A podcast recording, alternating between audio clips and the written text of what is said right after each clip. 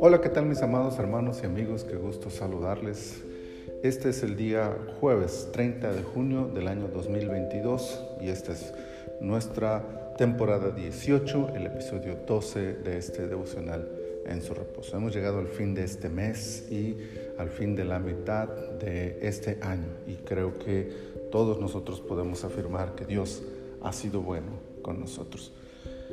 Segundo libro de las Crónicas, capítulo 12, versículo 7, dice, Y cuando Jehová vio que se habían humillado, vino palabra de Jehová a Semaías diciendo, Se han humillado, no los destruiré, antes los salvaré en breve, y no se derramará mi ira contra Jerusalén por mano de Sisaca. Nunca deja de maravillarnos la forma en que Dios trata con el ser humano. El perfecto equilibrio entre su justicia y misericordia es un ejemplo de la grandeza de Dios. Roboán y el pueblo de Judá se alejaron de Dios muy pronto, apenas pasados tres años de su reinado, y las consecuencias tenían que llegar porque Dios es justo y retribuye a cada uno según merecen sus actos. Es por eso que Dios permitió el engrandecimiento de Sisac, rey de Egipto, como un instrumento de su justicia. Pero justo ahí, cuando la espada de Jehová estaba por asentar el duro golpe del castigo por la maldad humana, el hombre se humilla delante de él y todo cambia. La humillación propia, voluntaria y sincera es la única forma de aplacar la ira de Dios. Al decir propia se da a entender que no tiene valor el hecho de que alguien más nos humille, tiene que ser la persona quien decida hacerlo. Es fundamental que la humillación sea voluntaria. En otras palabras, no solo no debo ser humillado por alguien más, sino que debe ser una decisión surgida del reconocimiento del error cometido, no por conveniencia o intereses ocultos. Sobre todo, la humillación ha de ser sincera.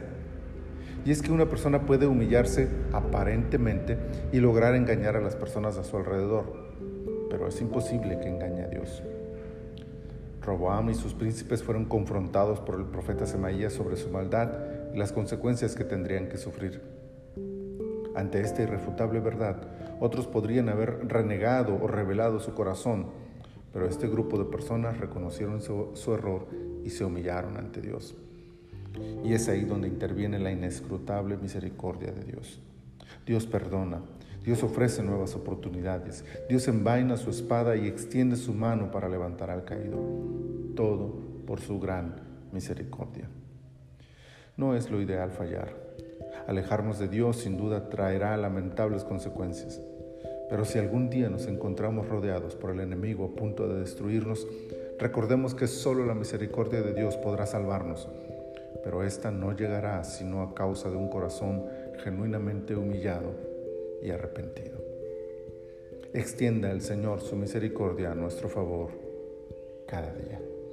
Señor, muchas gracias por esta palabra, muchas gracias por bendecirnos a través de ella. Ayúdanos a mantenernos fieles a ti, reconociendo nuestras fallas y volviendo nuestros corazones a ti en humillación sincera. Padre, en tus manos ponemos este día, bendícenos, ayúdanos, cuídanos y danos tu presencia en todo lo que hagamos. Por Cristo Jesús te lo pedimos. Amén. Amén. Mis amados hermanos, el Señor sea con ustedes donde quiera que se encuentren.